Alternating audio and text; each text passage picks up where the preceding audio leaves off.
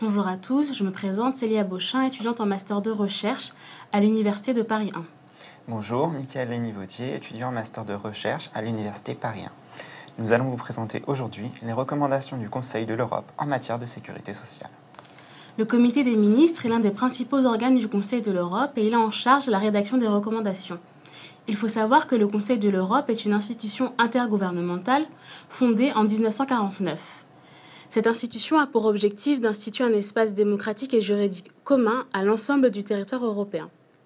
Aujourd'hui, le Conseil de l'Europe comprend 47 États membres. Le Comité des ministres est donc avec l'Assemblée consultative l'un des principaux organes du Conseil de l'Europe. Sorte de gardien des valeurs défendues et promues par le Conseil, le Comité est l'organe de décision du Conseil de l'Europe. Il peut, comme nous allons le voir à travers l'étude de notre sujet, adopter des recommandations destinées aux États membres, notamment en matière de sécurité sociale.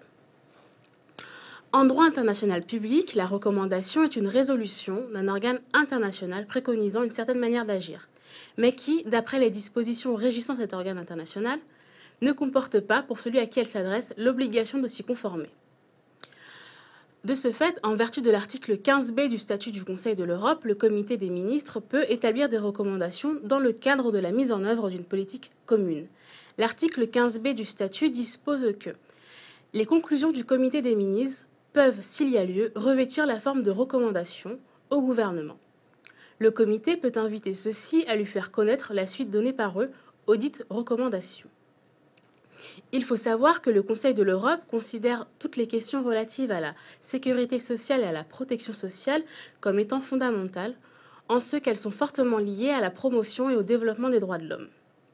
Ainsi, à travers l'étude de notre sujet, nous verrons en quoi les recommandations du Conseil, de l'Europe assurent-elles la promotion et le développement des droits de l'homme et plus précisément, dans quelle mesure ces recommandations contribuent-elles à promouvoir la politique commune du Conseil de l'Europe en matière de sécurité sociale? De ce fait, nous ferons dans un premier temps un état des lieux des recommandations dans le paysage juridique du Conseil de l'Europe, pour ensuite évoquer avec vous l'impact de ces recommandations en droit interne. En ce qui concerne l'état des lieux des recommandations dans le paysage juridique du Conseil de l'Europe, il conviendra dans un premier temps de présenter la valeur juridique des recommandations au regard des autres instruments juridiques dont dispose le Conseil. Il conviendra ensuite de présenter les principales recommandations en matière de sécurité sociale.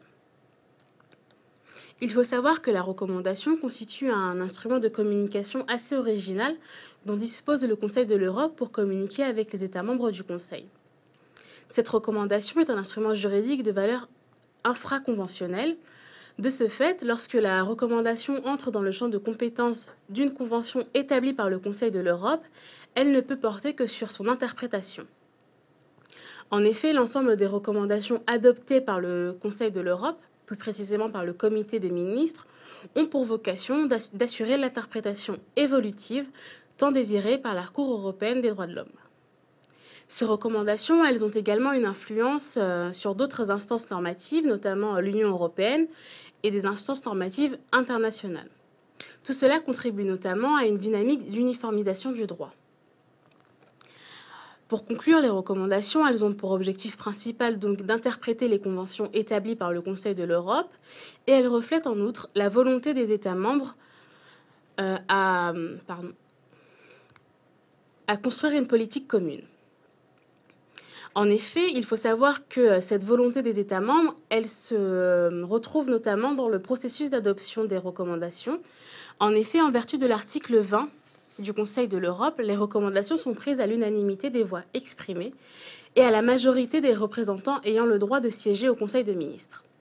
Après vous avoir présenté la valeur juridique de ces recommandations au regard des autres instruments juridiques, il convient de vous présenter les principales recommandations en matière de sécurité sociale parmi les recommandations établies par le Conseil de l'Europe, nous avons choisi cinq recommandations qui sont principales selon nous et nous allons vous les présenter de manière chronologique. Il s'agit de recommandations qui vont euh, porter uniquement sur le domaine de la sécurité sociale et ce d'un point de vue organisationnel. La première recommandation est celle du 7 euh, décembre 1984 sur la contribution de la sécurité sociale aux mesures préventives. Il s'agit d'une recommandation qui invite les États membres à mettre en œuvre toutes les mesures nécessaires pour encourager dans le cadre de la sécurité sociale le développement d'actions préventives. Pour cela, la recommandation suggère que la sécurité sociale devrait disposer de ressources suffisantes lui permettant de développer des mesures préventives dans les domaines de sa compétence. La seconde recommandation est celle du 23 janvier 1986 relative à la protection des données à caractère personnel utilisées à des fins de sécurité sociale. Il faut savoir que cette recommandation est la seule recommandation euh, sur le site du Conseil de l'Europe indexée sous le thème de la sécurité sociale. Et pourtant, elle ne porte ni sur, sur les prestations sociales, ni sur le contenu de ces prestations sociales. En effet, cette recommandation contient des principes et des lignes directrices. Elle énonce de manière très générique les principes que les États devraient respecter concernant la collecte et l'enregistrement des données, leur utilisation, l'accès et la, sécurité et la conservation de ces données. Ensuite, la recommandation 2 du 14 février 1991 relative à la sécurité sociale des travailleurs sans statut professionnel. Par travailleurs sans statut professionnel, il faut entendre les aidants, les personnes au foyer ayant des responsabilités familiales et les personnes bénévoles. Cette recommandation a pour objectif de permettre aux travailleurs sans statut professionnel de bénéficier d'une couverture sociale. Elle détaille aussi les différentes prestations sociales dont devraient bénéficier ces travailleurs. On a ensuite la recommandation 3 du 14 février 1991 sur la protection sociale par la sécurité sociale des travailleurs détachés.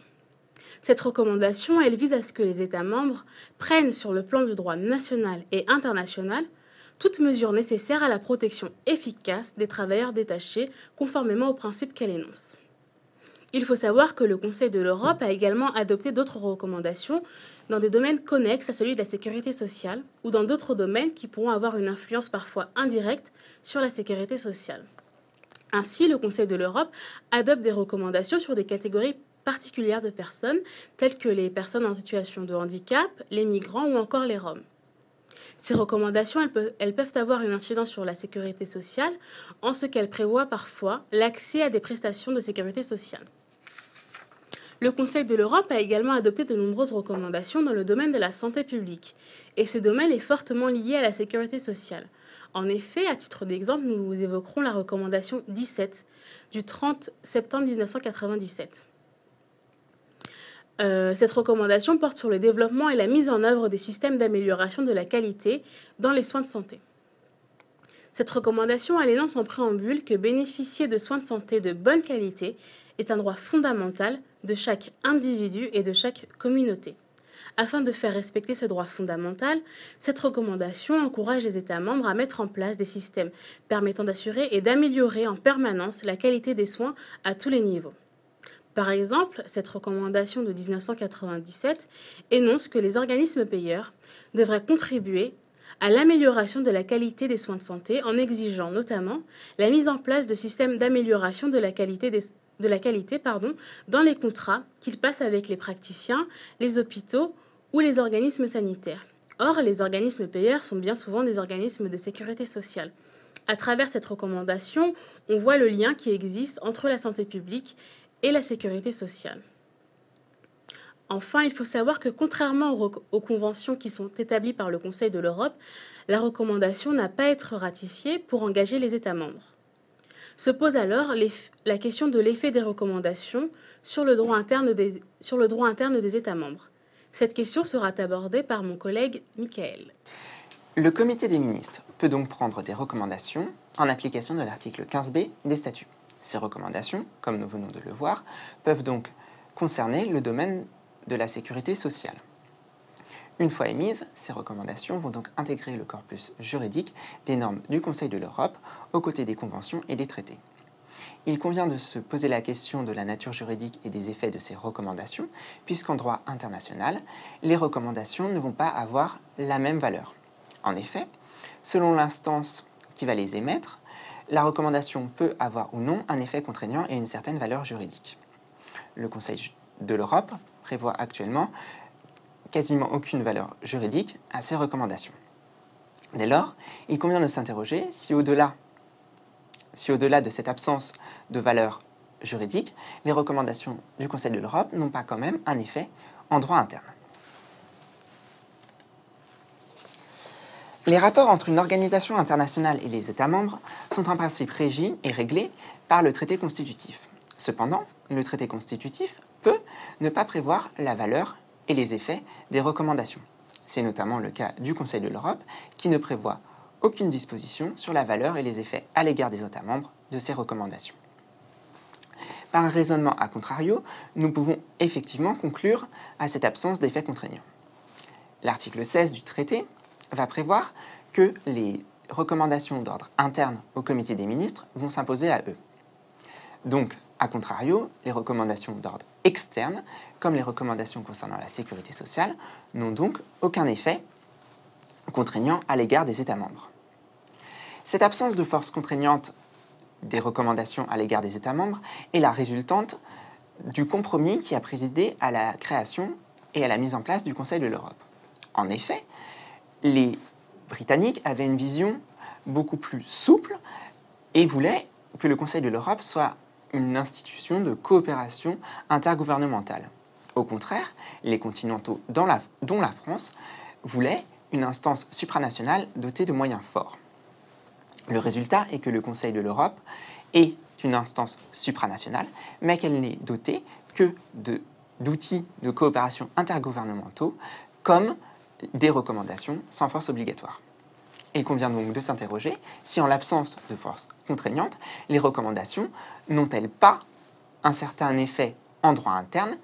En d'autres termes, l'absence d'effet contraignant des recommandations sur les États membres du Conseil de l'Europe permet-elle de conclure à leur absence d'intérêt? L'absence d'intérêt des recommandations du Conseil de l'Europe n'est cependant pas clairement établie. En effet, il est souvent dit au sein, au sein même du Conseil de l'Europe qu'une bonne recommandation vaut parfois mieux qu'une mauvaise convention. Il est vrai que les recommandations offrent des atouts non négligeables pour le comité des ministres. Ainsi, on soulignera que les recommandations du Conseil de l'Europe entrent en vigueur dès leur adoption et s'adressent à l'ensemble des États membres du Conseil. Leur souplesse est également un atout considérable en ce qu'elle permet aux États membres de disposer d'une manière discrétionnaire de leur mise en œuvre et de les modifier plus facilement. Les recommandations sont ainsi un moyen pour le comité des ministres de définir des lignes directrices sur la politique ou la législation des États membres de manière suffisamment souple pour provoquer l'adhésion la plus large possible des États, et ce, notamment lorsque les conditions de la vie internationale ne permettent pas d'agir par voie d'autorité. Au-delà, les recommandations peuvent faire l'objet d'un suivi par le comité des ministres en vertu de l'article 15b, lui permettant ainsi d'être informé des difficultés engendrées par la mise en œuvre de telle ou telle recommandation par les États membres. Désormais, cette prérogative s'exerce aujourd'hui par le biais des comités directeurs ou des comités ad hoc. Ainsi, en 1987, les délégués des ministres ont sollicité les comités intergouvernementaux pour assurer le suivi de la mise en œuvre des recommandations et des résolutions. Cependant, en cas de non-respect de la recommandation, le Conseil des ministres sera dépourvu de tout pouvoir de sanction. Au-delà, les recommandations bénéficient d'une autorité morale en ce qu'elles constituent une expression collective des gouvernements européens, le comité des ministres étant composé des ministres des Affaires étrangères de chaque État membre. Elles reflètent ainsi un consensus de l'ensemble des gouvernements sur un sujet donné. Mieux encore, les recommandations peuvent aller jusqu'à produire des effets directs en droit international public. Elles sont ainsi parfois qualifiées de soft law. Tel est le cas lorsque les recommandations sont mentionnées dans des traités internationaux, son intégration lui conférant la même valeur juridique que les dits traités. Ainsi, des effets indirects ont été reconnus à l'égard de la recommandation 12001, mentionnée dans plusieurs traités bilatéraux de coopération et de bon, voisinage, dont celui entre la Hongrie et la Slovaquie en mars 1995. De la même manière, l'évocation des recommandations par certaines cours constitutionnelles fait produire des effets juridiques indirects, tels que la recommandation 12001 mentionnée par la Cour constitutionnelle roumaine dans une décision du 20 juillet 1999. En conclusion, il ressort que le Conseil de l'Europe, au travers de ses recommandations, a eu une influence sur l'évolution du droit de la sécurité sociale et de la protection sociale au sein de ses États membres. Néanmoins, nous ne pouvons que regretter que l'activité du Conseil de l'Europe en matière de sécurité sociale ait diminué ces dernières années suite à une réorganisation interne. Si, comme nous l'avons vu précédemment, les recommandations du Conseil de l'Europe n'ont pas d'effet contraignant, elles ont cependant un effet relatif. Cet effet relatif, comme nous l'avons vu, se traduit en droit interne, et l'on pourra envisager, devant l'importance des sujets traités par le Conseil de l'Europe, que ces recommandations acquièrent un effet plus contraignant. Pour ce faire, nous pourrions envisager que le Conseil de l'Europe aligne la nature et les effets de la recommandation sur un autre instrument juridique de niveau européen. En effet, au sein de l'Union européenne, la Commission européenne et le Parlement peuvent adopter des directives. Ces directives vont prévoir que les États membres doivent atteindre certains objectifs, mais leur laissent toute latitude pour les atteindre. De ce fait, la directive, présente le même caractère de souplesse que celui précédemment évoqué pour la recommandation. Ainsi, nous pourrions envisager que la recommandation acquiert un statut équivalent à celui de la directive et que ces recommandations acquièrent de ce fait un certain effet contraignant. Un certain effet contraignant. On vous remercie de nous avoir écoutés. Merci à tous.